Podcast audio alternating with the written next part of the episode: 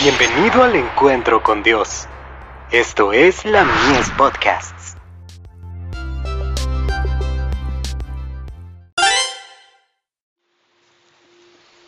Recibiréis poder.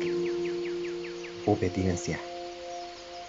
Como hijos obedientes, no os conforméis a los deseos que antes teníais estando en vuestra ignorancia, sino como aquel que os llamó es santo, sed también vosotros santos en toda vuestra manera de vivir. Primera de Pedro capítulo 1 versos 14 y 15. ¿Qué es lo que Dios exige? Perfección. Y nada más que perfección. Pero si fuéramos perfectos, no deberíamos confiar en nosotros mismos. Diariamente tenemos que entender y recordar que no podemos apoyarnos en el yo.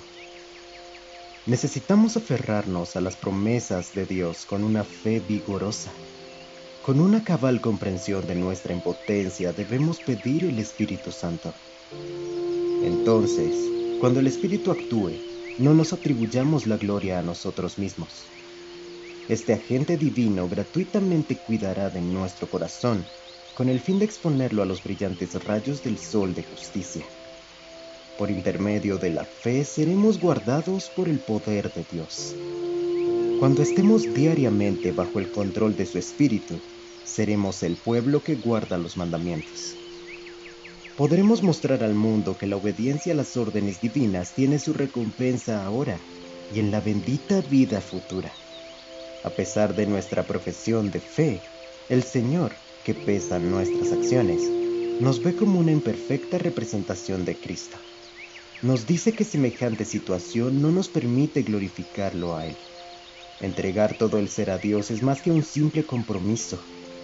Significa que debemos vivir y andar por la fe, sin ánimo de confiar ni de glorificar nuestro propio yo, sino mirando a Jesús, nuestro abogado, autor y consumador de la fe. El Espíritu Santo desea obrar en el corazón del contrito pero nunca podrá hacer algo en los que se consideran importantes y justos. En su propia sabiduría piensan que podrían reformarse a sí mismos. El Espíritu de Dios puede obrar únicamente si el yo no se interpone. ¿En qué reside nuestra dependencia? ¿Dónde está nuestra ayuda?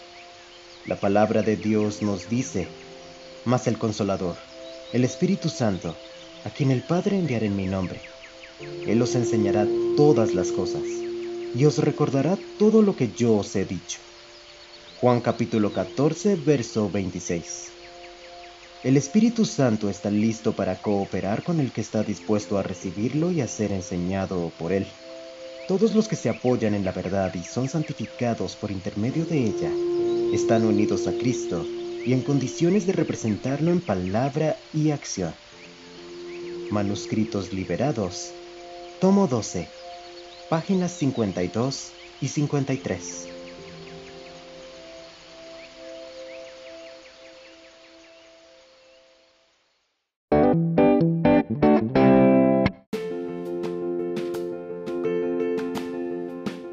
Visítanos en www.ministeriolamies.org para más contenido. Dios te bendiga.